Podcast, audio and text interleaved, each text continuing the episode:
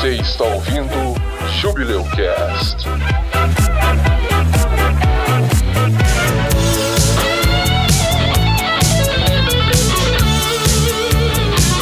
Josias. Josias, tá parecendo que seu microfone tá acendendo aqui, mas a gente não tá te ouvindo. Eu não tô ouvindo também. Acho que ele tá tentando falar lá um tempão, a gente já, falou, já deu vários insights, assim, aí nós, nossa, É. ele pensando assim, esse pessoal tá só me escutando, tá? Tá só refletindo. Josias, a gente não tá te ouvindo, cara. Bota mais carvão aí na, na, na internet aí. Pô, o Josias tá sendo abduzido, gente? Josias, Josias, não dá certo. Alô, tá me ouvindo? Tá me ouvindo? Ah, agora tá ouvindo, agora tá ouvindo. Agora voltou, agora voltou. Josias? Josias, se for falar alguma coisa, a gente vai prosseguir aqui.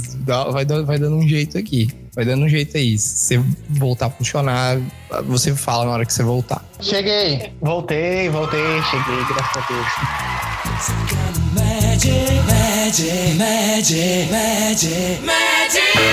O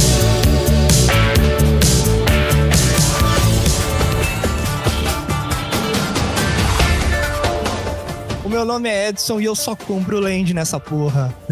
O meu nome é André e o Magic mudou a minha vida. Meu nome é Jaime e me vê dois pães e um booster de Magic. Meu nome é Josias e. Magic é igual a Chaotic? Bem-vindos a mais um episódio do Jubileu Cast, o júbilo dos podcasts. E hoje vamos continuar falando sobre Magic the Gathering. Só que hoje temos a honra, a alegria de ter um convidado tão especial aqui. Hoje temos o André do canal Motivo. André, por favor, se presente. Pô, cara, valeu. Primeiramente, agradeço aí o convite, muito legal estar aqui. Meu nome é André, eu tenho um canal de Magic The Gathering tanto no YouTube quanto na Twitch. Trabalho com isso há alguns anos já e bora trocar uma ideia sobre Magic, cara. É o cara que criou o Magic na internet, né, André? Que isso? Não tinha antes, tinha? Eu acho que não. Tinha alguém que fazia antes? Cara, vídeo no YouTube, realmente o meu canal foi o primeiro a, a produzir um canal assim, tipo, focado em Magic. É, antes não tinha nenhum canal, eu acho, focado em Magic, assim, que produzia, produzisse conteúdo de forma dedicada sobre Magic, né? Pelo menos não em português, claro. Então é isso, hoje o André vai participar com a gente aqui. Aliás, se você não ouviu o episódio anterior sobre Magic, ouça. A gente explicou o que é Magic the Gathering, como que se joga, como funciona o game, as cartas, as cores. A gente explicou bem basicamente, é justamente para quem não jogou, então você pode ouvir o episódio anterior sobre Magic the Gathering e aí você vem ouvir esse aqui para você entender mais do que a gente tá falando, ok? Hoje a gente vai falar mais sobre a nossa experiência com Magic, sobre o cenário de Magic no Brasil, vamos falar sobre o canal do André, sobre a comunidade de Magic the Gathering no Brasil. E é isso, vamos lá. Bora.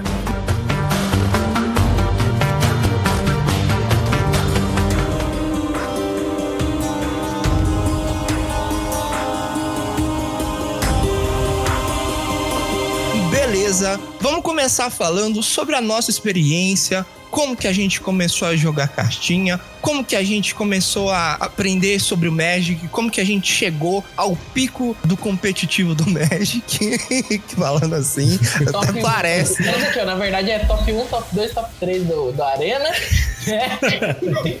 Eu tenho até minha, meu fundinho de carta do Mythic Championship. Mentira, não tenho Olha não. aí, Eu caramba. não, eu sou- o, o- o mais ostentação que eu tenho é o, o, o fundo de carta do, do Filipinho lá. Ah, o Felipe é legal, o Felipe é legal. Bom, galera, eu quero que vocês contem como que vocês conheceram Magic, como que vocês desenvolveram essa paixão que vocês têm pelo jogo, essa necessidade de, de, de- jogar, de se divertir com o Magic. Eu conheci o Magic é, no verão de 2012 pra 2013. Eu tava passando as férias, assim, tipo numa casa de praia com alguns amigos e tal. E aí deu uma semanada de chuva, assim, e a gente não aguentava mais jogar banco imobiliário, esse tipo de coisa. E aí um deles tinha uma coleção de Magic, eles já sabiam jogar, e eles perguntaram se eu queria aprender. E aí, cara, eu falei que sim.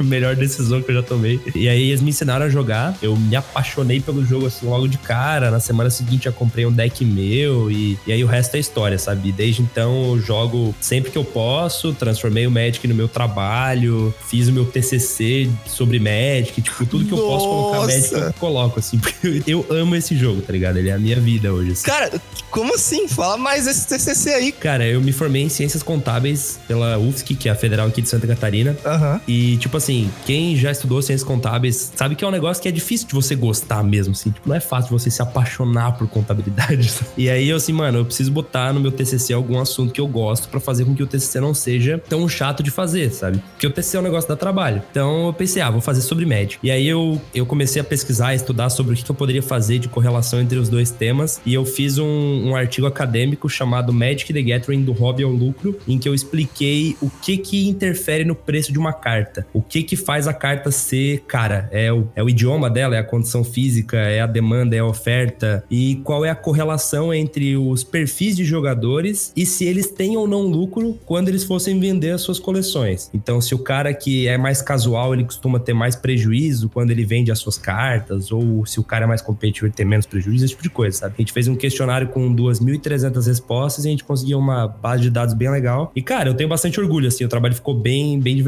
Eu até posso passar o link pra vocês botarem aí depois no, no post, se quiserem. Por favor, cara. Por favor, a gente vai ficar mais feliz, vai ficar mais que honrado de colocar essa- esse, esse link do seu trabalho aqui na descrição do episódio. Links. Os links. André, você teve algum contato com card game antes do, do banco imobiliário? Tipo, Card game, banco imobiliário. sei lá, velho. Tem, tem as cartinhas lá das ruas. A carta sai da cadeia. Você já. Qual que é a melhor carta depois de sair da cadeia? Vá, vá para a prisão sem receber nada. Talvez eu lhe faça uma visita, tá ligado? Tipo, isso era banco imobiliário. Mas antes, antes do banco imobiliário, você, tipo, jogou alguma coisa? Tipo Yu-Gi-Oh!, Pokémon? Eu joguei Yu-Gi-Oh! Na época que o anime passava, acho que era na TV Globinho, né? Que foi uma febre aqui no Brasil e tal. Eu tava na- no colégio na época e tal, e eu jogava bastante, assim, tudo errado, sabe? Eu não fazia a menor ideia do que eu tava fazendo, mas eu jogava Yu-Gi-Oh! sim. Acho que cerca de um ano e meio antes de começar a jogar Magic, eu e um amigo meu, a gente foi atrás de comprar Yu-Gi-Oh! de novo, a gente comprou os baralhos originais, assim, pra jogar um contra o outro e tal, e era bem legal. E, cara, a realidade é que eu sempre amei qualquer jogo que envolvesse cartas, sabe? Pode ser truco, pode ser poker, eu sou entusiasta de poker também, pode ser buraco, cachetão, canastra, pife, qualquer jogo que tem desses de, de baralho que, tipo, aqui o seu avô te ensinou a jogar, sabe? Todos esses jogos eu adoro. E aí, quando veio o Magic, que juntava, tipo, elementos medievais, de fantasia, que são temas que eu gosto, com o card game em si, eu pensei, mano, é isso, tá ligado? Esse é o jogo que eu quero pra mim. Velho, mas você joga isso tudo. Cara, você é um cassino, velho. Você não pode. Na real, você não pode nem entrar em cassino. Mas eu, tipo, eu não jogo com muita frequência. Tipo, eu gosto, sabe? Eu não sou muito bom em nenhum deles. Nem no Magic eu sou muito bom. Mas eu gosto de todos, assim. Hoje em dia tem Munchkin também, que eu acho legal. Keyforge. Tem vários jogos bacanas, assim. Mas eu acabo não tendo tempo de, de jogar o quanto eu gostaria cada um deles, né? Acabo focando no Magic mesmo. Truco! Seis! Truco é de lei, né, mano? Cara, demais. truco, altas histórias aí a gente não sabia jogar truco, mas. História é pra outro episódio.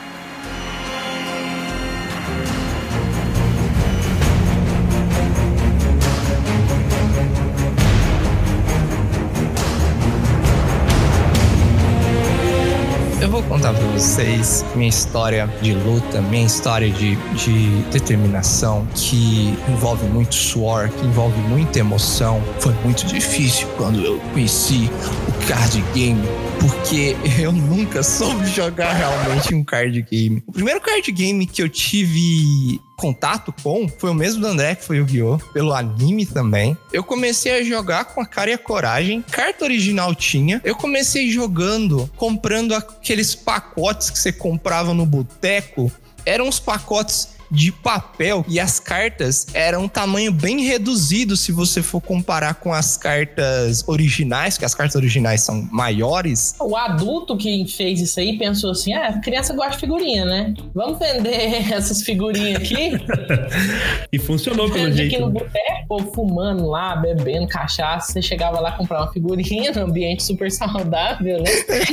Que é isso, velho? Você vai comprar cartinha de Yu-Gi-Oh! Você sai com a lata de cerveja na mão, super saudável. Eu não sei, te- teve. Assim, eu, eu- como eu morava na mesma cidade que Jaime, eu sei que teve isso. Mas teve aí onde você mora, André, esse, esses pacotinhos? Cara, do Magic eu nunca vi. Do Yu-Gi-Oh! eu já vi essas figurinhas menores, mas do Magic eu nunca vi. A primeira vez que eu tive contato contato com o Magic foi numa panificadora da cidade, que era uma panificadora de. Era uma panificadora de burguês safado. Era mais cara, mas é o melhor pão da cidade. Lá tem o melhor pão da cidade, pão francês. E eu lembro que uma vez eu fui comprar pão e tinha acabado de sair, aquele cheiro de pão quentinho. E fui passar na, na- no caixa pra pagar e tinha uma caixinha. Eu lembro até hoje, era mirrodinho. E aí eu vi e eram uns pacotinhos de plástico metalizados, bonitos. Falei, nossa, velho, que diferente isso aqui. Parece Yu-Gi-Oh, né? Parece os pacotinhos de figurinha de álbum da Copa do Mundo, né? Aham. Eu olhei assim, 15 reais. Não, não, obrigado. Se, o- se a- se a figurinha é 15 reais, imagina o álbum. Aí eu fui embora. Isso numa época que 15 reais era muito mais do que é hoje, né? Sim, cara, isso é meados de 2000, 2004, 2005. Era muito, 15 reais era grana. Nossa, panificadora tem que ser muita, muito burguesa pra vender Magic mesmo. E tinha, velho. Eu penso hoje, como que uma panificadora tem booster de Magic? Talvez o dono seja fã, não sei. Mas tinha lá. Eu acho que hoje nem pode, cara. Eu acho que hoje, tipo, eu não sei nem se a Wizards permite que você venda Magic numa panificadora, tá ligado? Eu não tenho certeza. Posso estar falando besteira. Provavelmente o cara comprou e tava vendendo assim. Vendeu por fora, né? Será que alguém pagou, pagou pão com uma caixa de Magic, velho? O do pão foi pro, pro Magic. Nossa, velho.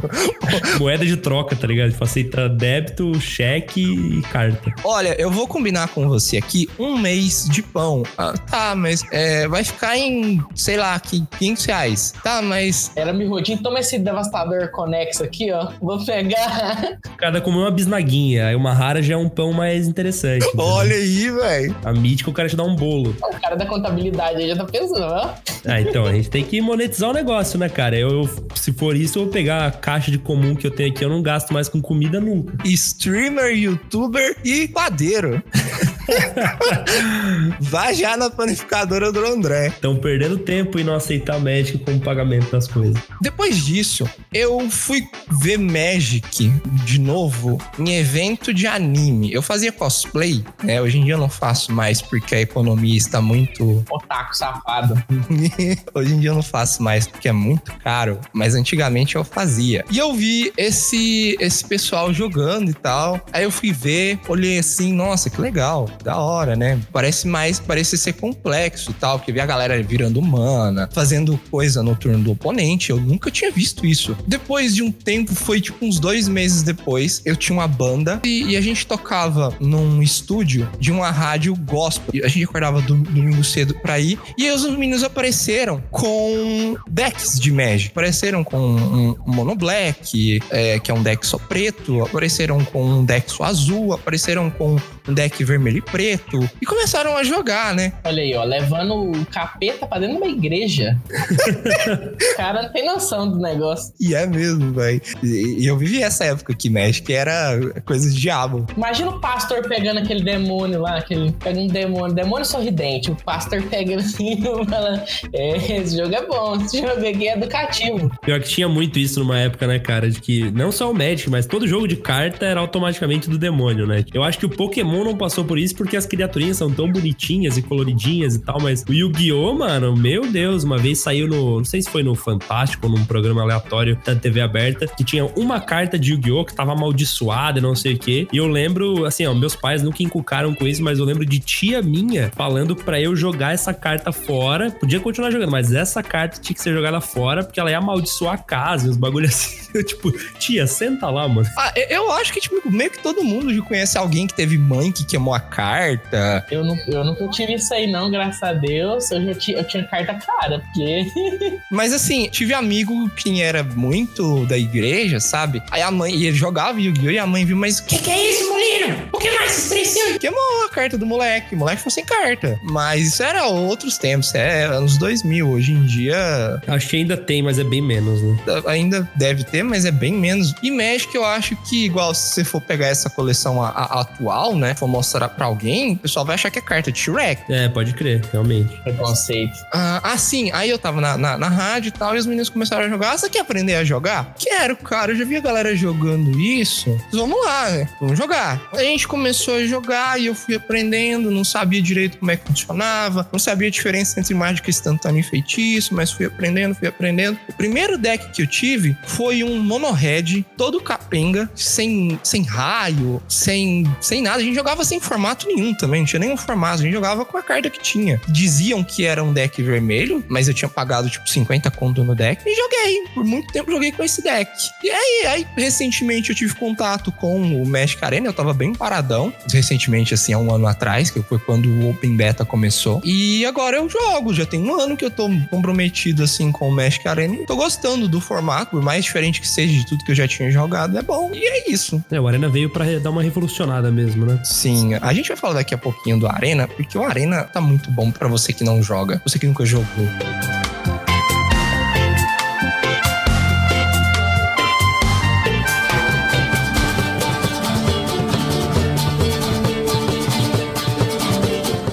Comecei, eu não sei a data que eu comecei. Eu tinha um grupo de amigos que a gente compraram uma caixa de sapato cheia de carta que alguém tinha, tava parando, alguma coisa assim. Mas eu lembro que eu- a, a referência que eu tenho de idade é que eu comprei um booster na época de Máscara de Mercádia. Caramba, velho. Máscara de Mercádia de 99. Então deve ser por aí, 98, 99. Eu tinha uns 10 anos, uma coisa assim. E aí, sabia jogar de nada, né? Nessa época, a gente não tinha internet. Algumas pessoas tinham internet, mas era internet de escada, era difícil, né? Então a gente pegava aquelas cartas lá e tentava montar alguma coisa. O máximo que a gente tinha de noção de algum preço, de alguma carta que era melhor, era que numa na revista da- de RPG da época, que era Dragão Brasil, né? Nossa, Dragão Brasil. atrás da Dragão Brasil vinha uma tabela com os preços das cartas. Então, sei lá, Birds of Paradise era caríssimo na época. E aí você sabia, ah, essa carta aqui então é boa, né? E aí o pessoal tinha as melhores cartas, era, sei lá, Anjo Serra. É, sabe na arena que você pega aquele Anjo Serra e fala assim, nossa, carta cansada, carta ruim, né? Aham. 5 mana, 4, 4. Mas era um monstro, era a melhor carta do- do- da época, né? Vampiro de Sengir, né? Vampiro de Sengir era, era a, a carta preta que era a melhor, o vermelho era o dragão de Shiva, né? Eram umas coisas Sim, absurdas. E aí quem tinha um desses tinha um, uma carta dessa, né? O deck era todo, era tipo deck de Commander, tinha uma de cada. Eu tinha duas das cartas mais fáceis, assim. O que eu tinha era um deckzinho de verde e vermelho, assim, de combate, de bater mesmo, porque menino, né? Você começa com um deck agressivo, geralmente. O que eu tinha de diferente era que eu tinha aquele combinho do basilisco com isca. Era um basilisco que toda vez que ele é bloqueado, eu acho, ou toda vez que ele bloqueia, uma coisa assim, acho que é bloqueio ou é bloqueado, ele não precisa causar dano, não. Ele destrói a criatura. E aí a isca é uma aura que fazia todas as criaturas serem obrigadas a bloquear a criatura que tava Ah, tô ligado, tô ligado. tava com, com a aura. Era isso que a gente tinha, era isso que a gente jogava. Aqui na minha cidade não tinha loja. Teve uma época que teve, um- montaram uma lojazinha assim, mas não tinha loja, a gente jogava só entre os amigos e tal. Então era mais difícil até de conseguir as cartas e tal. E a gente jogava do jeito que dava, né? E foi muito tempo assim, jogava e parava e voltava e jogava de novo. Eu lembro que lá na época de Mirrodin, o pessoal voltou a jogar um pouco e aí já mais organizado, porque no Mirrodin a gente já tinha aquelas lojas online e tal. Até padaria. É, tava até vendendo. padaria, né, velho? Até padaria tava vendendo, então a gente ia lá na padaria, comprava os boosters, não, tô brincando. Comprava um pão, um arroz. É lá em, lá em Mirrodin, né, investida, investida pra frente ali, era mais fácil a internet, é 2002 um pouco, e aí a gente começou a jogar mais focado, a gente jogava T4 na época, acho que o pessoal nem sabe o que é T4, né, era tipo um um standard estendido. Não é o Extended, né, que o pessoal chama. É, Era tipo quatro anos. Eu acho que eram os últimos quatro blocos. Era, era uma coisa assim, né? Não lembro também direito. E aí, nessa época aí, melhorou um pouco. O pessoal já tinha uns decks. Aí sempre aparecia aquele cara lá do Mirrodin. Mirrodin foi uma coleção quebradíssima, né? Aí sempre aparecia o cara do Affinity. E não tinha como ganhar do Affinity. Aí era... Mas a Finish até hoje é muito forte, né? Né, no Standard da época baniram um monte de coisa do Affinity, né? Tinham dois decks, né? Que era o deck de Affinity e o deck pra ganhar de Affinity. É, o único, os únicos decks que ganhavam de Affinity era o que entupisse de side, né? E foi isso, cara, foi isso. Até hoje estamos aí, né? Jaime, eu sei que você já chegou a ter um carro popular em carta. Como é que é isso? Não, não.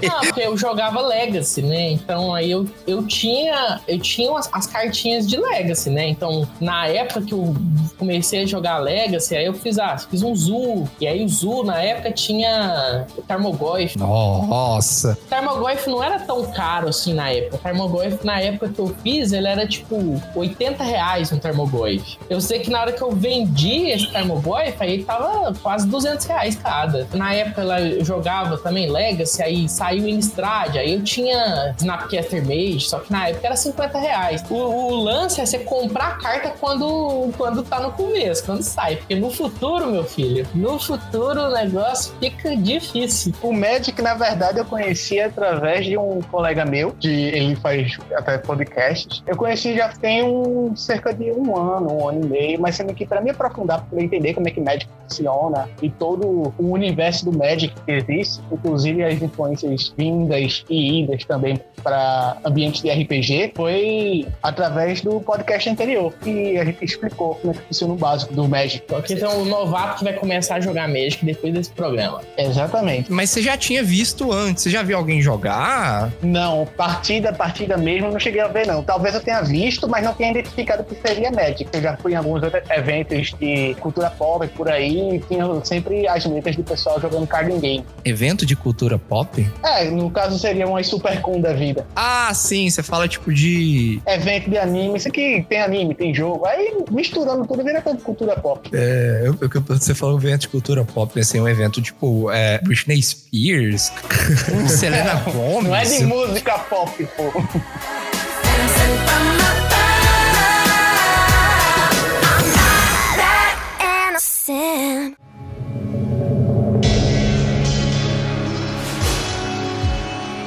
Gente, em formato, o que, que vocês gostam mais de jogar? Cara, eu é, eu sempre tive o Pauper como meu formato favorito. O Pauper é um formato que só pode usar cartas comuns, para quem não tá ligado. Eu sempre gostei muito do Pauper porque ele é bem barato de jogar e ele vai um pouco contra a lógica, assim, porque tu pensar, ah, só pode carta comum, então ele deve ter só carta fraca, né? Só que não, algumas das melhores cartas da história do jogo são comuns. Ah, o próprio Counter Spell, que é um dos maiores símbolos do Magic, é comum, raiva é comum, tem muita coisa comum boa. Sempre gostei muito do Pauper. Eu jogava muito Modern há um tempo atrás também, mas eu acabei me afastando do formato. E hoje em dia eu jogo muito Standard, né? Por culpa do Arena. É o único formato construído que a gente tem ali, por enquanto, né? Até o Historic e o Brawl surgirem de fato. Então eu tô jogando muito Standard mesmo. E hoje eu diria que o Standard é o formato que eu mais curto jogar, cara. Outro canal começou, assim, meio focado em Pauper, não foi? Eu lembro que você tinha muito vídeo de deck tech, Pauper, esse tipo de coisa, não era? É, o canal ele sempre foi Pauper e Modern, sempre assim. Eu sempre fazia, era gameplay de Pauper numa semana, gameplay de Modern na outra. Deck tech de Pauper numa semana, deck tech de Modern na outra. Era sempre vídeo desses dois formatos, que eram, tipo, eu assumi assim, eu não vou conseguir produzir conteúdo sobre todos os assuntos, o Magic é muito grande, então eu vou focar no que eu entendo e que eu gosto mais, tá ligado? E foi esses dois. Na época eram esses, eram esses dois. É, e talvez funcionou muito por causa disso, porque Pauper é um formato muito popular no Brasil, né? Porque as cartas são muito caras e Pauper é um pouco mais barato. Assim, não é super barato, mas é um pouco mais barato. Eu jogo, jogava, jogo ainda assim, mas hoje em dia eu não jogo mais físico, né? Mas eu joguei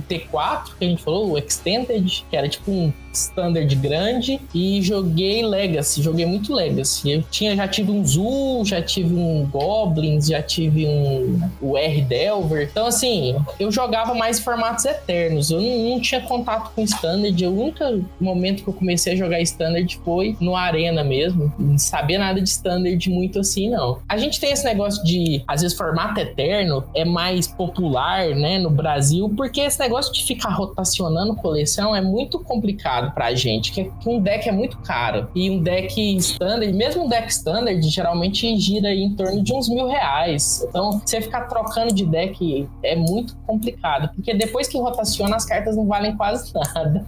Então é meio difícil. Então eu comecei pelos formatos eternos. Booster, os pacotinhos aqui também são bem caros, né? Eles não são baratos, igual eu comentei. Em 2004, 2005 era 15 reais. Hoje em dia, eu acho que gira em torno de uns 25 25, 20 reais. Não é barato. É, eu acho que nunca mudou, né? Não sei se o André tá aí, se ele sabe, mas eu acho que sempre foi 3 dólares. Só que a variação do, do dólar que fez, que faz esse preço ficar muito maior, né? É, o booster, até onde eu sei, continua 3 dólares lá fora. Só que o dólar, tipo, há pouco tempo atrás aqui era 2,50, agora tipo 4 e pouco já, tá ligado? Já chegou até a bater a casa dos 5 reais, inclusive, nesse meio tempo. Em teoria era pra ficar mais barato, assim, se não fosse o dólar alto, porque o nosso poder aquisitivo, assim, né? O salário aumentou um pouco. Aí por causa do dólar ferrou tudo.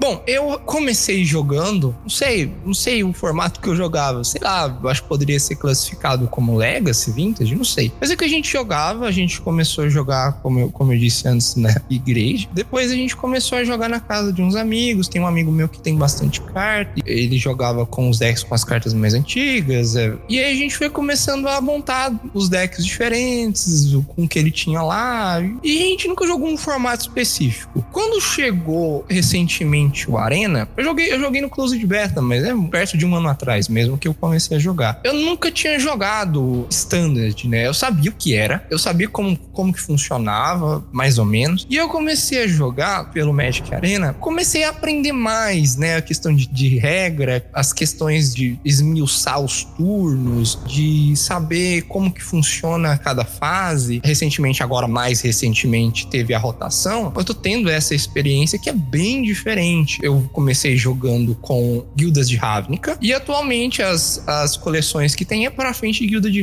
de, de Ravnica, né? Que é a guilda de Ravnica, é, Ravnica, é, Lealdade Ravnica. Lealdade.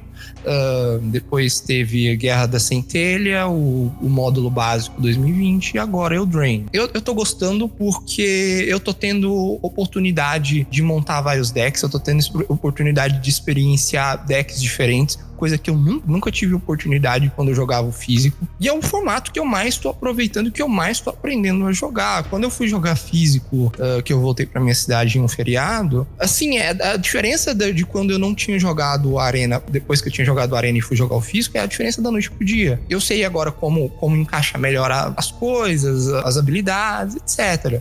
Bom, eu ainda não cheguei a jogar, né? Mas se eu for começar a jogar, vai ser literalmente pelo, é, no próprio Arena. Mas se for jogar físico, seria também em questão de Eterno. Porque aqui, diferente de- do ambiente de vocês, eu não conheço muita gente que joga. Na verdade, eu não conheço ninguém. Eu conheço galera que conhece, mas sendo que jogue mesmo, eu não, não conheço ninguém do meu círculo de amizade. Aí eu seria meio que tipo o pioneiro para poder apresentar. Então eu teria que meio que tipo ir com investimento curto em questão de dinheiro para poder conseguir ter experiências de jogos para poder passar pro pessoal. E com certeza alguns devem comprar a ideia também. É, do físico, o Pauper é uma boa, hein? É, e às vezes nem precisa de um formato específico agora no começo, né? Tipo, às vezes só compra uns lotes de cartas mesmo, e, tipo, e vai montando deck pra galera, tipo, sem um formato. Formato, tipo, for fun, sabe? Free for all, assim. Cada um monta o que tem. Daí, às vezes, é até mais fácil de explicar, porque senão a pessoa vai... Ah, eu quero botar essa carta no meu deck. Ah, não pode. Ah, por quê? Porque ela não é comum, ou porque ela não tá nessa coleção, ou porque ela é banida, ou qualquer coisa assim, entendeu? Acho que às vezes no início é até melhor abrir mão dessa questão de formato, mostrar o Magic na sua essência, que é o Magic, tipo, mesa de cozinha, sabe? Sim, é sim, boa. concordo. O Pauper também é um bom lugar para você jogar fisicamente, porque são cartas comuns. Tá, tá certo que nem todas são o mais barato possíveis, mas é um formato muito amigável para quem tá começando e não quer colocar muita grana no jogo. Amigável, né, mais ou menos. Mas é que o Pauper é o, Pauper é o Legacy menor. É o Legacy pequeno. Ele tem algumas interações bizarras e difíceis, mas é, dá, pra, dá pra pessoa montar um deck fácil de jogar, e aí, tipo, só pelo fato de o deck dela ser fácil, já resolve metade dos problemas. Se ela monta, tipo, um White Winnie, um Burn, um deckzinho mais simples, deck de Goblins, um Stomp, aí fica um pouco mais fácil. Agora, realmente, se o cara quiser jogar de Jeskai Snow, de Tron, de não sei o que, aí é um pouco mais complicado, na minha opinião. Sim, mas é um bom lugar.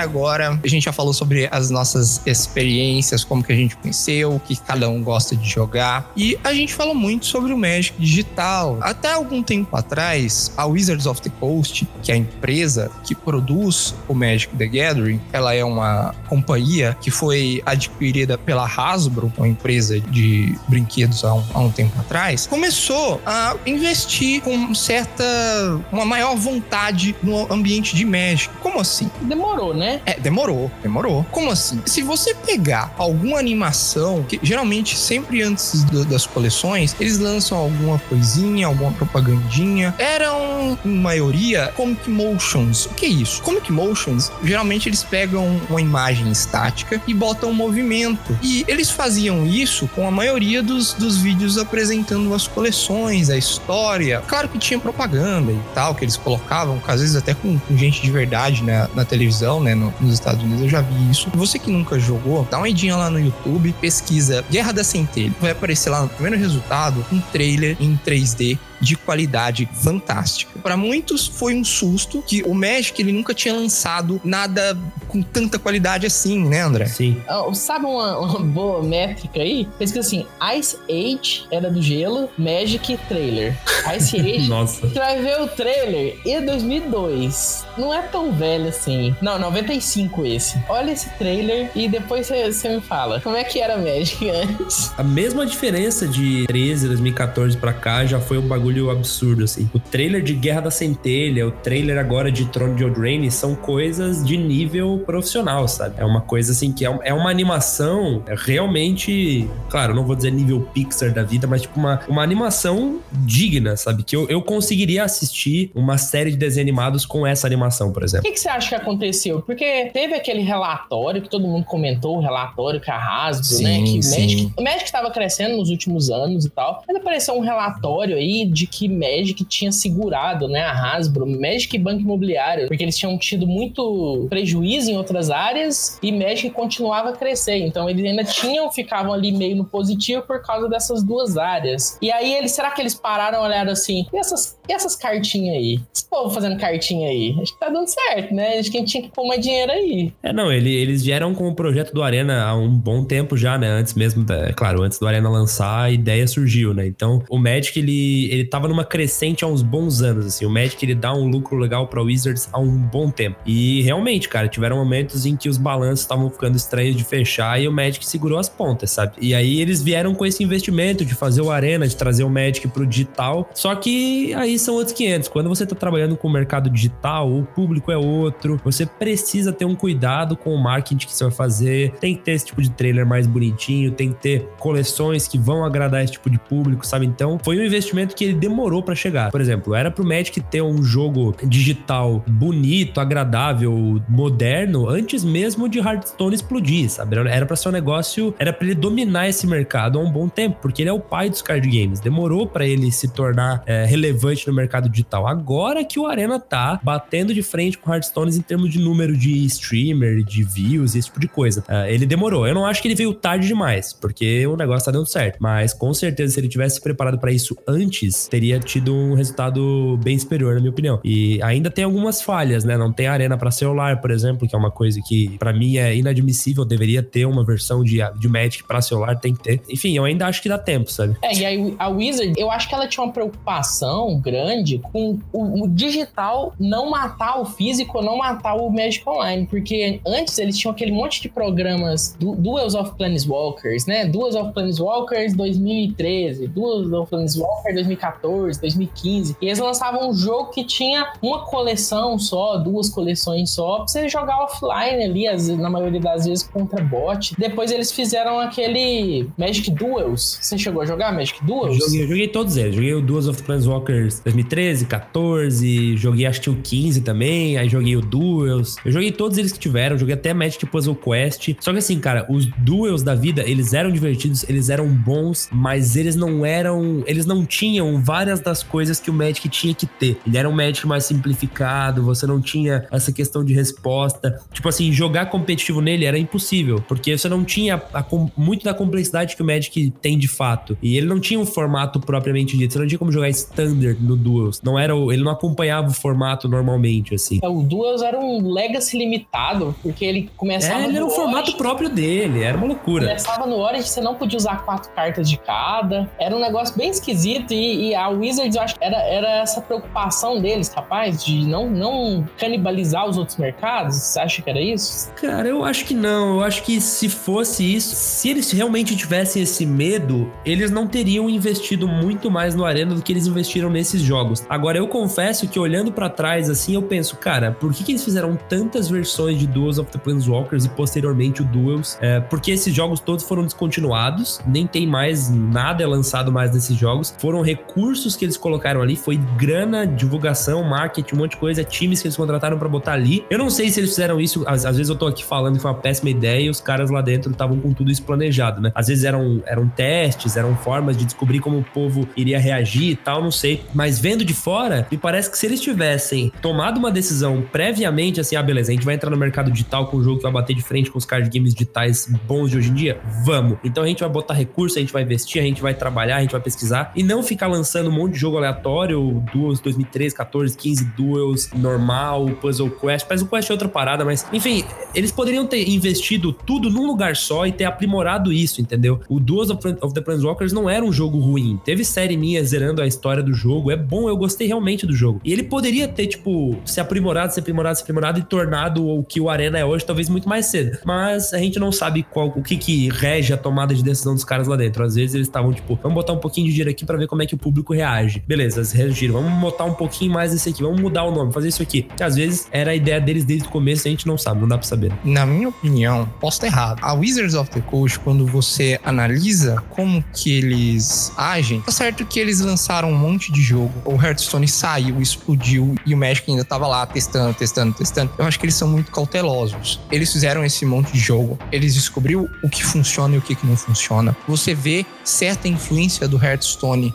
no design e na, na economia do Magic Arena que foi lançado agora. E eu acho que eles estão sendo muito cautelosos porque agora que a ponta do iceberg está começando a se mostrar, agora que eles estão começando a realmente mostrar os dentes, porque o Magic Arena, por mais que ainda esteja numa fase inicial, a Wizard of the Coast resumiu tudo que ela aprendeu com os outros jogos no Magic Arena. Ainda falta muita coisa, mas está muito promissor o desenvolvimento do Arena. Tá muito bem feito. Falta, falta, como eu disse, falta muita coisa. Se continuar na velocidade que tá, eu acho que não vai dois anos ou menos de, de um ano e meio para começar a bater na porta lá do Hearthstone e falar assim: ó, ó, eu cheguei, sai da frente. Ah, eu acho que isso já até aconteceu, cara. Eu acho que assim, o Magic deu, ele deu um pouco de sorte no sentido de que hoje os card games digital que não, digitais que não são Magic não estão lá na sua melhor fase. A gente teve o Artifact do Richard Garfield, que é do mesmo criador do Magic, o jogo flopou completamente. Deve ter, tipo, deve ter três pessoas jogando Artifact agora, tá ligado? E eu não tô exagerando. Talvez é tipo o Elba e mais dois, né? É, não, acho que nem o Elba mais tá jogando. Tipo, Porra. acho que nem o pessoal que desenvolveu o jogo tá jogando mais. Ele flopou hard, assim, tipo, ah, vamos fazer um jogo complexo pra caramba, vamos botar ele caro, vamos fazer a pessoa ter que comprar carta dentro dele e vai dar certo, pessoal, faz todo sentido. Não, o jogo flopou. Aí o Hearthstone tá numa fase em que o meta tá completamente bizarro há um bom tempo já. Muita gente abandonou o Hearthstone nos últimos anos. E aí, o Arena surgiu justamente nessa, nessa etapa. Isso não é mérito do Arena. Tipo, foi sorte mesmo, né? O jogo que podia ser concorrente flopou e o principal concorrente não tá na sua melhor fase. Mas o Arena acertou muito, acertou em cheio em diversos pontos. O jogo é free to play, ele não é pay to win, você consegue pagar para acelerar o seu processo, mas se você jogar direitinho tal, sem gastar nada, você consegue. Eu já fiz vídeo no meu canal pegando o mítico, que é a patente mais alta, em 30 dias sem gastar nada, jogando uma horinha por dia. Tipo, uma horinha por dia, se você for parar pra pensar, é bem de boa. Até porque, sei lá, às vezes o cara joga 5 horas no sábado, já matou as horas da semana toda, tá ligado? Dá para você jogar, o jogo é bonito, ele é agradável, ele tá em português, ele. Ah, tem coisas para melhorar, é óbvio. Tem um monte de coisa para melhorar melhorar. Semana eu postei um vídeo de coisas que o Arena precisa melhorar, tem vários problemas. Só que assim, dentro do que ele poderia fazer para cagar o jogo, ele não fez várias dessas coisas, sabe? O jogo tá bem encaminhado. E assim, eu acredito que a água já bateu na bunda da Blizzard. A gente não tá mais sozinho. Tem um, tem um outro pessoal aí nadando com a gente agora, sabe? O que a Wizard precisa fazer agora é continuar investindo, assim. A, a gente teve uma sequência e de que também foi mérito da Wizards, em que a gente teve várias coleções seguidas que foram muito bem recebidas. A Guerra da Centelha foi um negócio absurdo. A forma como o Magic tá divulgando o produto hoje em dia é surreal. Eles estão botando anúncios. Tá saindo uma matéria, só pra vocês terem ideia, esse ano saiu matéria do Magic em ESPN, na IGN, saiu na revista Times. Cara, saiu matéria sobre Magic no, no MIT, velho. No Instituto de Pesquisa. Que loucura, mas, tá ligado? Tipo, então tem, tem, o Magic tá em todo lugar. Antes ele era um bagulho completamente nichado e até meio obscuro, assim, sabe? Ah, o Magic é muito difícil, como é que eu aprendo e tal, não sei o quê. Hoje o Magic tá mais na boca das pessoas, entendeu? Então o Magic tá em BGS, ano passado teve em BGS, em Comic Con, ele tá nos principais eventos, ele tá com uma estrutura maior, sabe? E isso é mérito da Wizards. A gente, como fã, como jogador, tem que falar: olha, essa decisão que vocês fizeram aqui é uma bosta, mas também tem que aplaudir quando eles tomam uma boa decisão. E o que eles fizeram com o Magic Arena foi incrível. Principalmente pelo que a gente falou anteriormente, que o Magic ele é um jogo em que você não passa o turno pro seu oponente e cruza os braços, entendeu? Você passa o turno pra ele, você tem que estar atento, porque qualquer coisa que ele fizer, você pode responder. E conseguir automatizar isso, fazer com que o jogo fique dinâmico e rápido, sem que ele fique maçante, você precisa ficar clicando ok, ok, ok no teclado, é um negócio muito difícil. E eles conseguiram, cara. Eles conseguiram criar um card game que fosse agradável, audiovisualmente falando, que fosse divertido, que tivesse otimizado e que não fosse maçante ou demorado de jogar. Isso é um bagulho quase impossível de fazer, os caras conseguiram. Essa foi uma das coisas que o Duels penou. O Duels não era tão fluido quanto o Arena é. Era exatamente isso que eu ia falar. O Duels, você tinha uma, uma, uma, tipo, uma pulhetinha do lado, e se você não conseguisse clicar na pulhetinha até o tempo dela passar, você perdia a sua ação. Eu já perdi um monte de jogo desse jeito, porque se você tinha que clicar lá, se você não clicasse lá, você perdia. E era tipo assim, dois segundos. Dois segundos pra você clicar. Eu lembro disso, eu lembro disso. Olha, antes da gente fechar esse assunto, tem al- alguém aqui que começou em Magic. Começou em Magic, não. Ele não, não, não acho que nem jogou ainda, né, né, Josias? Eu gostaria de te perguntar, você que nunca jogou. Você que tá tendo esse contato inicial agora com o Magic, você tá, tá vendo a gente falar aqui, às vezes tá até meio perdido. Você representa os nossos ouvintes que não entendem de Magic. O que, que você acha, na sua visão até agora? O que que você achou interessante? O que, que você acha que realmente chama a atenção na sua ótica aí de iniciante? O que mais te, te puxa aí pra iniciar no Magic? O que me puxa para iniciar no Magic foi a questão justamente desse dinamismo, onde você está no seu turno, você pode realizar suas ações, você vai realizar suas ações, e quando você passa seu turno, você não simplesmente fica lá de braços cruzados esperando o cara fazer e até mesmo acabar com o seu jogo. Você tem a, a opção de, quando você está esperando lá, vendo as ações do cara, você intervir na ação dele para justamente aliviar o seu jogo ou até mesmo prejudicar a ação do, do seu adversário. Isso eu achei muito interessante. Fora isso, também tem a questão do jogo ser um, o primeiro card game, que eu já sou bem fã de jogos de cartas né, de hoje, já tem alguns, algum tempo, sendo que me ficou nessa parte de curiosidade, de tipo, cara, é o primeiro card game, eu nunca ouvi falar desse negócio, como é que pode acontecer isso? Eu tenho que pelo menos ver o que é que é, como é que rola, tô sabendo que a galera joga bastante, e eu quero quero estar por dentro, quero tipo, me informar, quero saber o que é que simula o pessoal a continuar jogando mesmo depois desse tempo todo. Tem muitas pessoas que já passam por alguns card games e tipo, ah, só foi uma fase e tal, mas não, tem gente que tá praticamente desde quando o Magic ainda era bebezinho, dois, três anos, jogando até hoje. E isso é uma coisa que me deixa bem, digamos assim, otimista para poder conhecer o jogo. Uma coisa também que eu tava querendo opinar é a respeito da divulgação. Vocês falaram que o,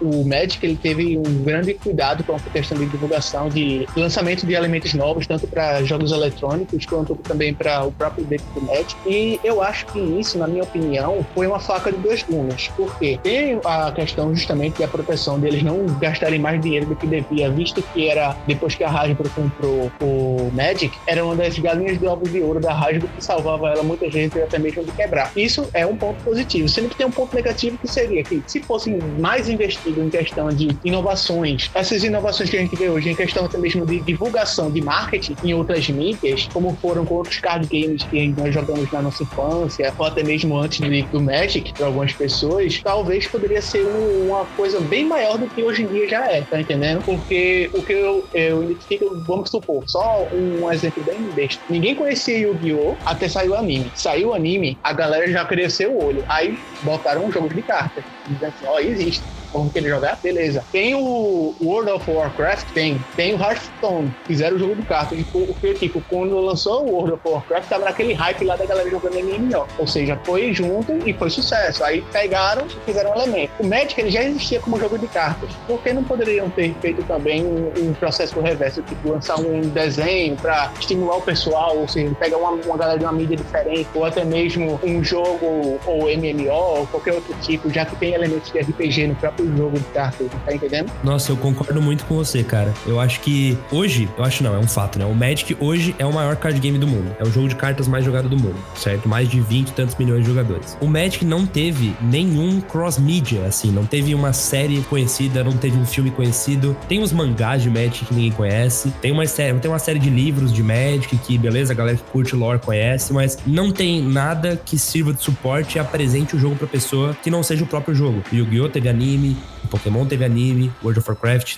né? Tem o jogo, criou. Tem até o próprio TCG do World of Warcraft. É, enfim, tem várias, várias mídias para cada outro jogo, né? E o Magic não tem. Recentemente, a Netflix uh, e o Magic anunciaram uma parceria. A gente vai ter uma série animada de Magic, dirigida inclusive, inclusive pelos irmãos, que eu não lembro o sobrenome dos É, caras, mas os foram irmãos russos. isso, esse cara aí que fez o Vingadores Ultimato. Tem tudo pra dar certo. Só que realmente, chegou tarde. Como fã do jogo, eu confesso que eu tenho um medo disso. Porque assim, a série de Pokémon e os filmes de Pokémon, no geral, eram muito bons e muito divertidos. E incentivavam a pessoa a conhecer o TCG porque tinham qualidade. O anime do Yu-Gi-Oh! também, todo mundo gostava de ver tal, e muita gente se interessou pelo card game por culpa do anime. Tá certo que era um anime sobre jogo de cartas, né? E tem essa, essa particularidade. Agora, imagina só se me lançam uma série de Magic, ou um filme de Magic, ou qualquer coisa de Magic, um jogo para videogame, sei lá, de Magic, e é uma bosta. A pessoa que não conhece o card game vai criar uma imagem bizarramente errada do jogo. Por exemplo, acontece muito o processo contrário. Jogos que criam filmes, o filme é assistido, a pessoa odeia o filme e automaticamente assume que o jogo é ruim. Por exemplo, o jogo do Mortal Kombat. Mortal Kombat é uma franquia animal, tem diversos jogos incríveis. Aí me lançam um filme do Mortal Kombat que foi extremamente mal recebido. Se o cara conhece o Mortal Kombat pelo filme, ele cria uma imagem errada do jogo. A mesma coisa pro live action de Dragon Ball.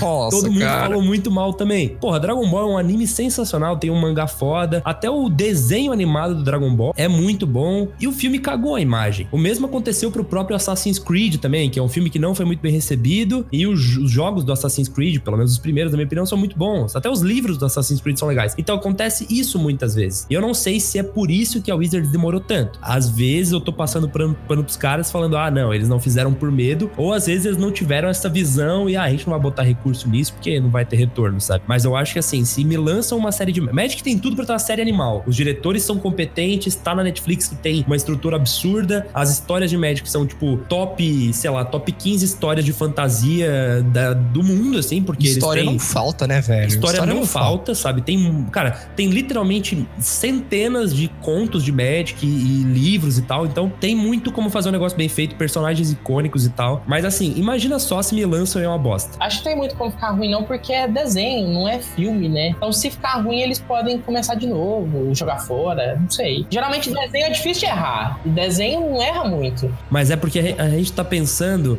Essa série ela não tá sendo feita pra quem é jogador. Essa série ela tá sendo feita pra quem não conhece Magic. Então assim, ela não tem que ser, ela não tem, não tem que ser um fanservice em que vão aparecer lá, eles vão contar uma história específica da Liliana que eu achei do caralho e mano, muito foda. Não sei se posso falar palavrão aqui, falei. Pode, pode, pode de boa. Aqui é liberado.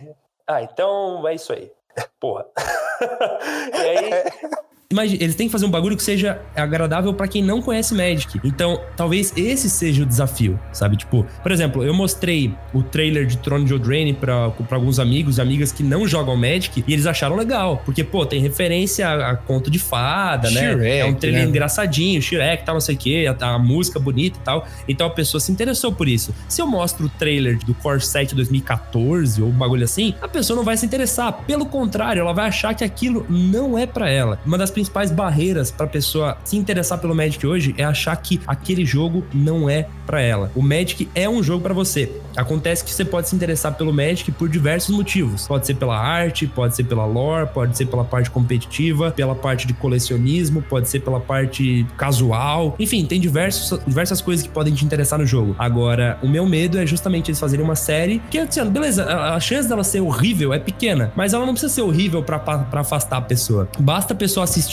achar que ela perdeu 40 minutos do dia dela assistindo um negócio que não tem nem pé nem cabeça, que quando ela ouvir falar na palavra Magic de novo, ela já vai ter aquele refluxo, aquele negócio tipo, Ah, eu não, não, eu não, Magic não, valeu. Já, já fui atrás uma vez, não gostei, deixa quieto. esse é o meu medo. Mas eu, eu confio no potencial da Wizards de fazer um negócio nível trailer, sabe? Então o negócio é esperar pra ver se vai dar certo. Eu torço pra que sim. É aquele negócio, é, como eu tinha dito, era uma, é uma faca de dois gumes. Tem esse, todo esse receio de se lançar um material depois, mas também tem aquele, tem aquele arrependimento, digamos assim. No, todos os outros card games que eu tinha citado como exemplo, eles já tiveram uma recepção boa do público. Como a Wizard ainda não fez e está fazendo agora, ela pode muito bem pegar os elementos que deram certo desses outros e aplicar na própria, justamente para poder ter como se fosse assim aquela rodinha de bicicleta para não cair. Um mínimo de sucesso, né, velho? Exatamente, que mesmo que não tenha muito sucesso, que agrade aos fãs que já conhecem, sei lá, 0,01% da população que não conhece, beleza, não foi 100% negativo. Agora, se não agradar a galera que não conhece e não agradar a galera que já conhece, aí temos um problema.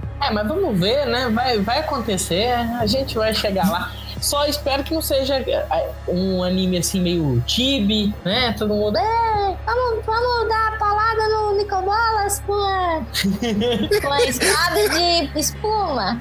aí não, mas vamos ver. É, porque tem, é, aí tem uma outra parada. O Pokémon e o Yu-Gi-Oh! eles têm um público-alvo diferente do Magic. É beleza, são amantes de card games e tal, mas o público do Magic, no geral, é mais maduro e mais velho, de idade mesmo falando. Então, não dá pra fazer um, um desenho animado barra anime com aquele traço, tipo, com olhos gigantes e, e, sabe, tipo, Naruto com cara de mal. Não dá pra fazer essas coisas. Tem que ser, tipo, um bagulho mais adulto mesmo, sabe? Eu não tô sendo adulto, sabe, mais 18. Tô falando- não é isso que eu tô dizendo. Seria louco, seria louco, mas não é isso que eu tô dizendo. Eu tô falando mais no sentido, um negócio, sabe, um suspense, um drama forte, uma história interessante, uma narrativa, pode ser um pouco até mais pesada, mais sombria. Eu acho que isso ia mostrar mais o que, que o jogo significa, sabe? Não um negócio mais infantil, assim. É, ao mesmo tempo fica aquela preocupação que você falou, né? Porque esse cara mais velho não precisa ser chamado pro jogo de novo. Você precisa chamar gente nova. E gente nova mais jovem. Então pode acontecer. É, aí tem que ver o que eles vão fazer.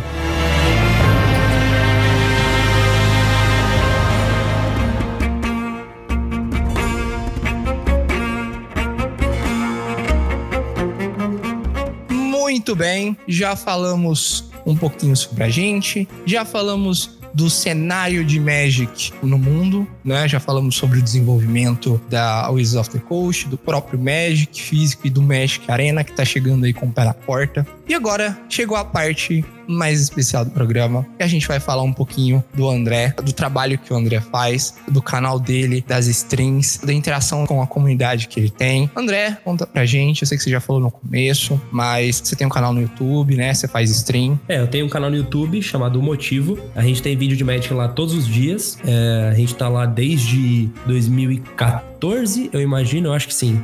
É, no, falando sobre Magic, eu tô lá desde. Não, desde 2013 eu tô lá falando sobre Magic. Olha aí. E eu tô no YouTube desde 2010. Eu comecei, tipo, com, sei lá, 13 anos, uma coisa assim. Enfim, é um canal exclusivo sobre Magic. Volta e meia a gente aborda algum outro card game que me interessa, mas é, o foco do canal é abordar Magic. A gente tem mais de 1.300 vídeos lá sobre diversos assuntos diferentes do jogo. Tem gameplay de arena, de mall, de duo, de Magic Puzzle Quest. Tem vlog sobre o mercado financeiro, sobre banimento de carta, notícias. Tudo que tem relacionado sobre Magic, provavelmente você encontra alguma coisa lá. E tem também o meu canal na Twitch, que é onde eu faço live streams de segunda a sexta, no período da tarde. Eu tô pelo menos umas 3 ou 4 horas ao vivo na Twitch todos os dias também. E aí na Twitch a gente foca no Arena, né? Então eh, o pessoal escolhe decks pra eu jogar, a gente faz umas brincadeirinhas lá. E a minha produção de conteúdo hoje em dia é focada nessas duas plataformas. Você tem mais de 1.300 vídeos no YouTube, cara. Quanto vídeo? Exatamente. Cara, é. Assim, eu guardei essa pergunta durante. Você que, você que tá ouvindo, provavelmente você vai morrer por dentro quando você ouvir a pergunta que eu vou fazer. Mas é, eu vou fazer de qualquer forma. Eu já devia ter feito. Qual que foi? qual que foi o, o motivo de você ter criado o canal? Ah, tá, por que, que eu criei um canal sobre Magic? A, a resposta curta é porque eu amo Magic. Uma resposta mais elaborada. Quando eu comecei a jogar, eu aprendi a jogar com os meus amigos. Então eu tava tendo dúvidas sobre regras do jogo, ou sobre qual carta eu deveria colocar no meu deck, ou o que que eram esses nomes que eu ouvi o pessoal falar Standard, Modern, o que que significa isso? Não sei. Eu era realmente um jogador que tinha começado a jogar há poucas semanas, sabe? Eu tinha conhecimento quase zero sobre o jogo. Então, o que que eu fazia pra sanar essas dúvidas? Eu ia na internet, eu procurava no Google, eu procurava no YouTube, e eu não encontrava isso em português. Eu não encontrava resposta para as minhas perguntas, eu não encontrava gameplay, eu não encontrava unboxing, eu não encontrava nada em português. Pra minha sorte, não sei se sorte, enfim, eu entendo inglês. Então eu ia lá, procurava em algum canal gringo, encontrava a resposta pra minha pergunta e vida que segue. Mas muitos dos meus amigos não entendiam inglês, e inclusive não só aprenderam Magic errado, como me ensinaram errado, porque eles não tinham acesso à informação. Então eu jogava Magic tudo errado quando eu comecei. Sei lá, se tem uma, uma Aves do Paraíso, por exemplo, ela vira e adiciona uma mana de qualquer cor, certo? Ou por exemplo, um Elfo de Lone War, vira e adiciona uma mana verde. Hoje eu entendo o conceito de reserva de mana. Naquela época, pra mim, virar e adicionar uma mana verde significa que eu podia colocar uma floresta da minha mão no campo. Foi assim que eu aprendi. E a gente jogou assim por semanas, meses. Caralho. Até eu aprender como é que jogava de fato e falar: olha, cara, eu achei aqui na internet, o cara tá explicando, na verdade, não é assim, mano. É, é que ele vira e adiciona, tipo, numa reserva que fica, tipo, flutuando, assim, que você tem acesso e tal. E quando muda de etapa do jogo, ela some. E aí a gente aprendia. E eu pensava, mano, como é que pode um jogo tão bom, que na minha opinião, o melhor jogo já criado, não ter conteúdo em português? Isso pra mim não, não fazia sentido. Então eu pensei, cara, eu já gostava de produzir conteúdo pro YouTube. Eu resolvi, mano, eu vou fazer um canal de Magic para que sempre que eu tire alguma dúvida, sempre que eu aprenda alguma coisa, eu faça um vídeo explicando, porque um dia alguém vai ter uma dúvida parecida com a minha e vai poder encontrar o conteúdo em português. Era esse o meu objetivo. Então, foi isso que eu comecei a fazer. Eu comecei a postar vídeos sempre que, por exemplo, eu tava pesquisando, cara, qual produto vale mais a pena comprar? Esse aqui ou aquele ali? Eu fazia um estudo, via unboxings em inglês, estudava, tal, ia na loja, pegava o produto, via com calma, tal, comprava e explicava, olha, eu comprei esse aqui porque esse aqui é mais barato que esse aqui por causa disso e vale a pena por causa disso aí. E eu fui fazendo isso por muito tempo, sabe? E, cara, o meu objetivo no início era que um dia o Magic tivesse uma comunidade em que se eu, André, não André produtor de conteúdo, o André jogador de Magic, precisasse tirar uma dúvida, ele pudesse procurar em português e encontrasse. E hoje esse dia chegou, cara. Hoje a gente tem mais de 100 canais de Magic, eu não tô dizendo que isso é por minha causa, mas a gente tem mais de 100 canais de Magic no YouTube brasileiro. E se eu procurar algum assunto hoje, se eu quiser, por exemplo, ver a opinião das pessoas sobre o trailer de Eldraine que saiu agora, tu vai ter pelo menos uns 5 canais que fizeram reação ao trailer e dando opinião e tal. Então, na época não tinha ninguém. E o meu objetivo era que hoje a gente pudesse ter acesso à informação em português de qualidade. E deu muito certo. bom, muito É, graças ao crescimento do Magic e tal, e enfim, a comunidade de Magic é, é incrível, muito unida também e tal. Então deu certo. Eu comecei o canal porque eu não aceitava que um jogo tão bom não tivesse um conteúdo em português, sabe? Pra mim era ina- inadmissível. É, mas com certeza você influenciou um monte. E muitas dos que estão aí provavelmente começaram porque viram seu sucesso, quiseram continuar a fazer alguma coisa parecida, né? Então você deve ter muita influência no como tá hoje o Magic. Acho que se não tivesse André, não seria o que é hoje. Cara, é, eu, eu, eu devo concordar com isso. Eu acho que o canal teve sim uma influência. Eu não vou deixar o. Sabe, eu não vou tirar o mérito completamente de mim. Eu acho que sim. Se o motivo não tivesse sido criado lá atrás, nós não teríamos uma comunidade parecida como o que ela é hoje. É verdade. Mas também eu não quero tirar o mérito das pessoas que. Muita gente criou o canal por minha causa e eu ajudei muito o canal e eu nunca ganhei uma collab na minha vida. Eu, eu acho que o que faz a comunidade crescer não é eu aceitar participar das coisas ou eu dar um empurrãozinho pros canais que começam. É porque é um jogo muito apaixonante, a galera realmente vai fundo pra produzir conteúdo. Essa questão aí, pra você que tá ouvindo, você que tiver alguma dúvida, a gente nem pensa que a gente vai solucionar todas as dúvidas que você vai ter no podcast anterior que a gente falou de Magic e nesse. Se você for jogar, com certeza você vai ter dúvidas. É, eu mais, mais do que recomendo o canal do André pra você tirar essas dúvidas. Então vai lá no YouTube, o motivo com o, né? Ou não, é o motivo, o. Lá tem muito vídeo. Eu já aprendi muita coisa, inclusive eu assisto todo dia que sai os vídeos do André, eu já assisto. Copio o deck dele pra jogar no Arena. Então, assim, é um local muito bom pra você aprender.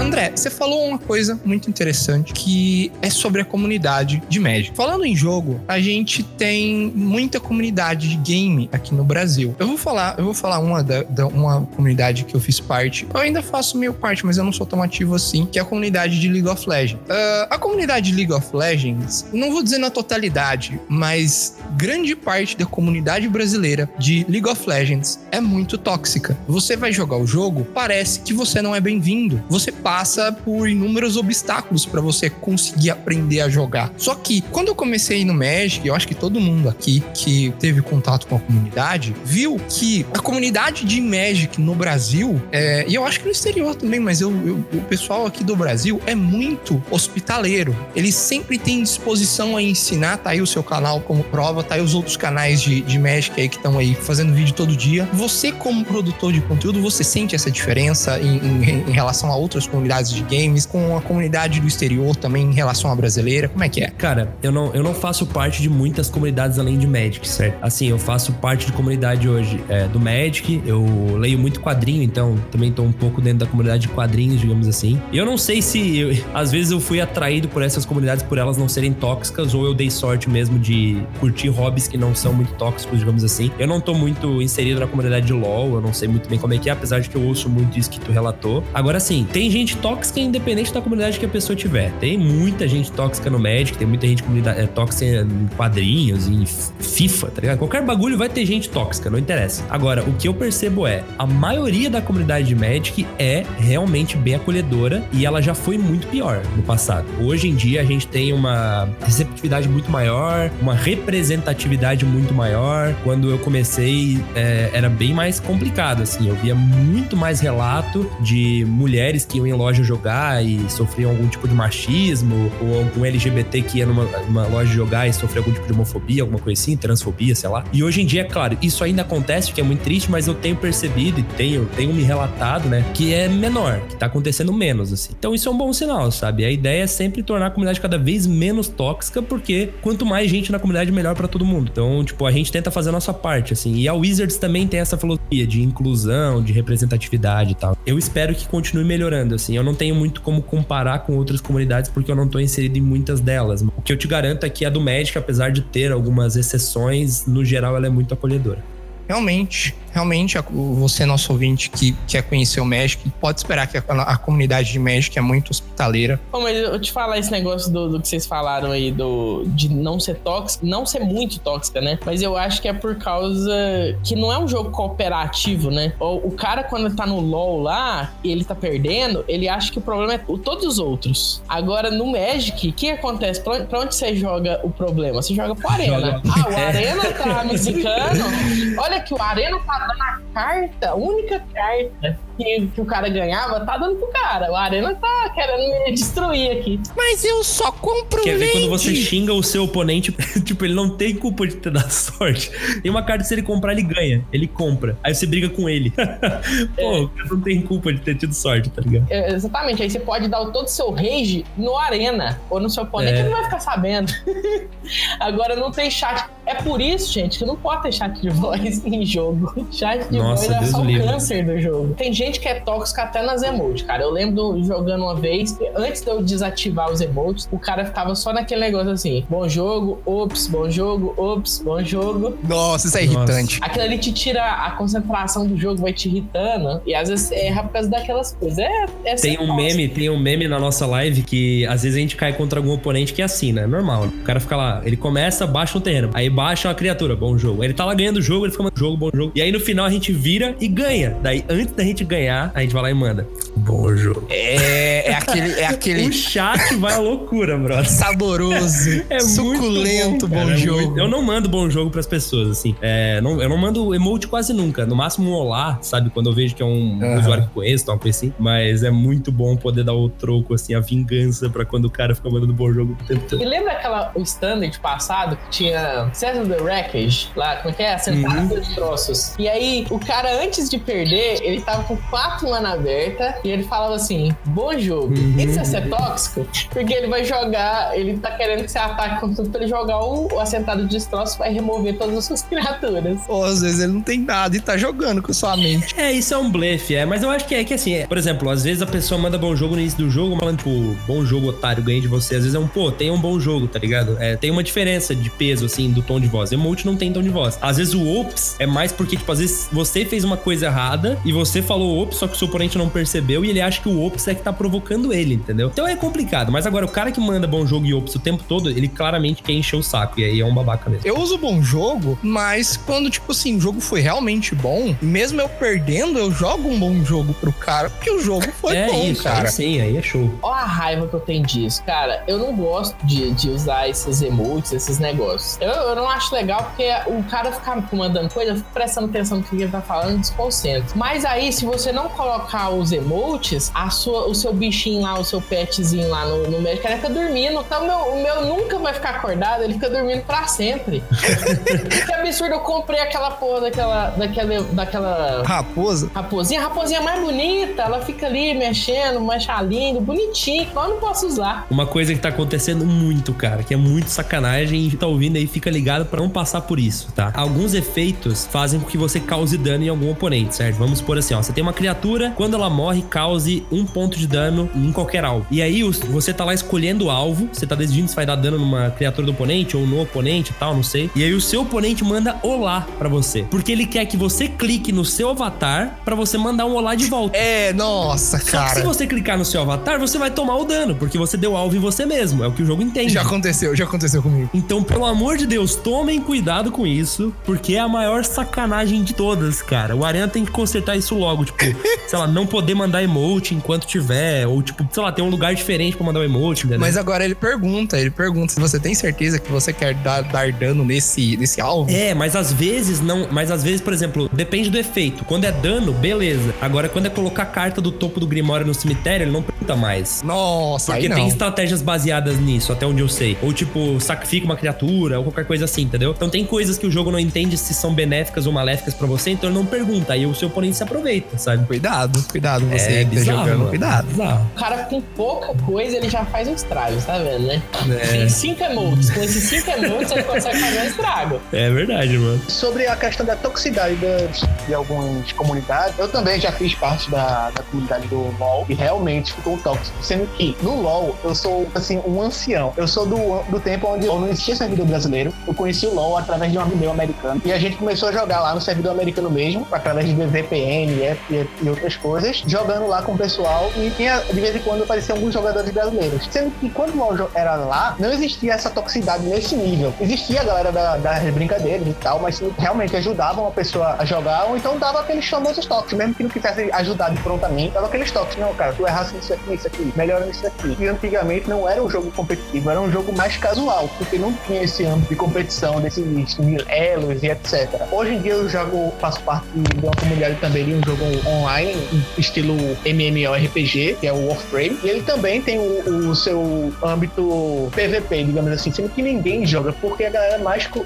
colaborativa, porque tipo, sempre tem atualização do jogo e vai jogando tudo junto em, time- em times de quatro jogadores. O que eu acho que pode estar colaborando para a questão da toxicidade dos jogos hoje em dia, não só seja LoL ou Magic, como já foi há um tempo atrás, segundo o André estava falando aí, é a questão dos próprios jogadores junto com as empresas que gerem seus jogos. O que seria isso? Seria a parte tipo, existe toxicidade até jogos antigos, como CS, etc., é, machismo, homofobia e por aí vai. Mas aí essa questão, muitas vezes esses idiotas são pegos, são, é, digamos assim, relatados e não se tem uma punição adequada. Eles, a galera às vezes bota a conta lá, perdeu três dias de jogar, você só pode jogar daqui a três dias. A galera vai cria o- uma outra conta. Essas punições ficam apenas em jogo. A galera que, vê isso acontecendo não toma atitude. Inclusive aquela galera que não é contra isso. Ela meio que, ah, vou ficar quieta porque o jogo já vai banir ele. Ao invés de se posicionar, porque esse âmbito, a empresa não pode mais fazer mais além do que isso. Isso não seria invasão de privacidade. Mas a galera que tá jogando com essas pessoas poderiam ter a consciência e dizer assim, cara, não faz isso não. O cara tá começando agora, vamos explicar pra ele, porque aí vai ser mais um jogador pra gente. O jogo vai estar ganhando mais, mais popularidade e vai estar melhorando pra gente continuar jogando. Se tivesse aquele, aquela mentalidade de tipo união, de coletiva que tipo, eu ajudando ele, vai estar ajudando a gente também, seria bem melhor. É, mas aí depende de, de iniciativa até por parte dos jogadores. Aí o próprio Isso. streamer, por exemplo, o próprio cara que divulga o jogo, ele pode é, incentivar isso na comunidade dele. Aí melhora, né? Tem alguma chance. É do mesmo jeito que o André faz, né? Os exemplos que ele, que ele deu aí são exemplos a se seguir,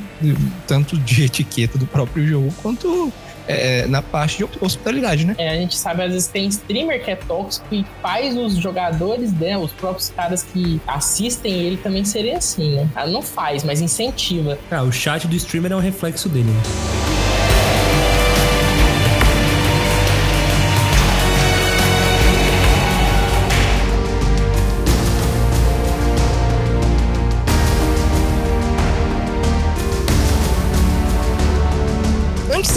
Fechar esse assunto, eu gostaria de perguntar: o que, que vocês esperam pro futuro de Magic? O que, que vocês querem que dê certo, ou quer que aconteça, ou tem medo que aconteça? Algum medo pode de algo dar errado, ou de algo dar muito certo, é, de alguma coleção específica, alguma me- mecânica específica voltar? O que, que vocês pensam? Eu, eu quero, assim, que no pior dos cenários o Magic continue crescendo hoje. O Magic tá crescendo bem, tá numa crescente legal, tá num ritmo bom. E eu, tanto como produtor de conteúdo, como amante do jogo, tô confortável, tô feliz com o, lugar que o jogo tá hoje. O que eu quero? Que a série da Netflix seja lança- lançada logo e que dê certo e que impulsione o jogo. Eu quero que as próximas coleções sejam tão agradáveis quanto as que a gente teve recentemente. Eu quero que os problemas que o Arena tem hoje sejam consertados e que a Wizards continue injetando dinheiro no jogo, tanto no Arena quanto no físico. E que injete dinheiro nos produtores de conteúdo também, porque a gente tem que pagar os boletos. É isso que eu quero, assim. Eu acho que o Magic não pode dar passo pra trás. Ele chegou longe na plataforma digital. Se lançarem novos jogos de carta, isso vai ser uma competição, uma concorrência pro Magic, se o Hearthstone se reerguer. Então o jogo precisa continuar crescendo. Novos formatos, novos recursos, novas features, alguma coisa assim. A gente precisa de coisa nova no jogo pra manter ele vivo. Então eu espero que a Wizards não deslize aí. Tudo indica que eles estão no caminho certo e eu espero que eles continuem assim. Ah, eu acho que é o que o André falou, continuar crescendo, pra, porque a gente gosta muito desse jogo e se não der certo a arena, a gente vai ficar muito triste. Sei lá se a gente vai ter outro. Que joga esse jogo já tem 20 anos, não é possível. Tem que dar certo. É, é- é mais uma esperança mesmo. Tem que dar certo. Eu espero que no futuro eles façam menos cartas do Teferi também. Tem muitos Teferi. Eu espero realmente que tudo dê certo. Eu espero que tenha filme, eu espero que tenha desenho, eu espero que todo mundo fique feliz com o jogo, que a Wizards não, não invente. A Wizards sempre chega com uma proposta muito. Todo mundo fica, meu Deus, Wizards, o que, que você tá fazendo? Pelo menos ela, ela tá voltando atrás nas coisas, né? A gente não sabe se é essa a tática dela, né? De mandar um assim, ô, vai que cola, mas a gente espera que dê certo. É o, é o jogo que a gente mais jogou durante a vida e eu acho que é o. Tirando o Campo Minado, eu acho que Magic é o jogo que eu mais joguei. Nossa senhora! Caramba! Campo minado, você sempre abria ali, você tá ali na faculdade, aí você abria ali do lado, jogar um campo minado, muito bom. Então, a expectativa que eu tenho para o Magic que esse lançamento da Netflix seja muito bom, que consiga atingir tanto o público-alvo como a galera que já curte Magic, o famoso melhor dos dois mundos, e que isso desperte também a nostalgia da galera que curtia outros card games, porque é sempre bom para poder estar nesse âmbito, digamos assim, de interação social com outros jogadores, sejam mais velhos, sejam mais novos, e se fazendo uma atividade conjunta, é muito raro hoje em dia. Fazer amigos, né? Isso, isso mesmo. Eu gostaria que no futuro o Magic continuasse lançando essas coleções que não, não são quebradas, tá? Que tem cartas que são saudáveis para o formato. Tanto o estandarte quanto os, os formatos eternos. Eu gostaria que eles continuassem a dar a atenção que eles dão para os players é, e tá até mais um pouquinho. E eu gostaria que eles não usassem essa estratégia, fazer as coisas absurdas, esperar o pessoal reclamar e, e- e aí mudam. É, eu acho isso uma coisa muito, muito unhealthy, é, muito não saudável, sabe? Não é saudável. cara alfabetizado em inglês aí, ó. Caraca, olha aí. Esse daí fez o Wizard. Que essa é Ah, a o Wizards! português, rapaz. Fez o Wizards, fez o Wizards. É, e eu acho que o principal, se fosse uma coisa só que eu pudesse escolher pra acontecer, eu acho que eu gostaria que a comunidade continuasse e fosse até mais do que é hoje, é, hospitaleira e mais interessada em ajudar. Eu fiz muitos amigos em, em Magic, jogando Magic, aprendendo, tirando dúvida. O pessoal do grupo de Magic do, do Facebook ajuda muito.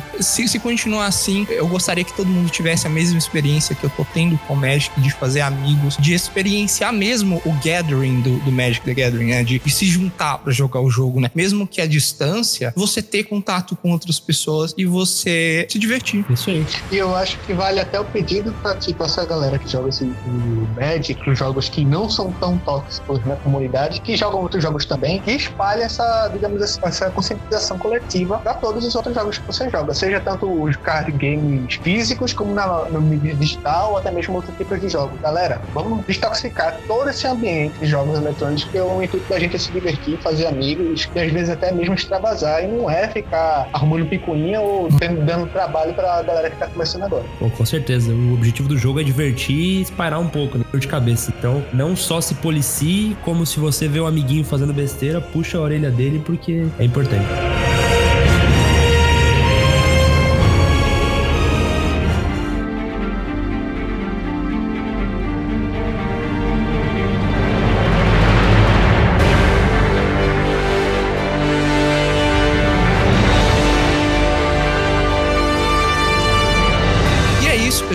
Muito obrigado para você que ouviu até agora. Se você gostou, não esquece de curtir, de comentar. Se você tá ouvindo a gente pelo Spotify, se você tá ouvindo a gente pelo player do site, ou se você ouviu, tá ouvindo a gente por intermédio do, do Facebook, não esquece de deixar um comentário, um gostei, de deixar alguma sugestão, reclamação também. Você falando com a gente, a gente vai te mencionar no próximo episódio, te responder da melhor forma possível, tentar melhorar baseado no que vocês falam. Curtam a página do Bico do Corvo. O Bico do Corvo é o site que traz o Jubileucast à vida. A página no Facebook é Bico do Corvo. O site é bicodocorvo.tk. A gente lançou bem recentemente o site, então tá, tá bem simplesinho. Não deixem de conferir o canal do André no YouTube. O motivo que ele posta vídeo todo dia, não é isso? Isso aí, todos os dias, cara. A stream dele É twitch.tv barra o motivo MTG. Você pode assistir o André à tarde, se tá de boa, o André vai estar lá streamando de segunda a sexta. No mais é isso.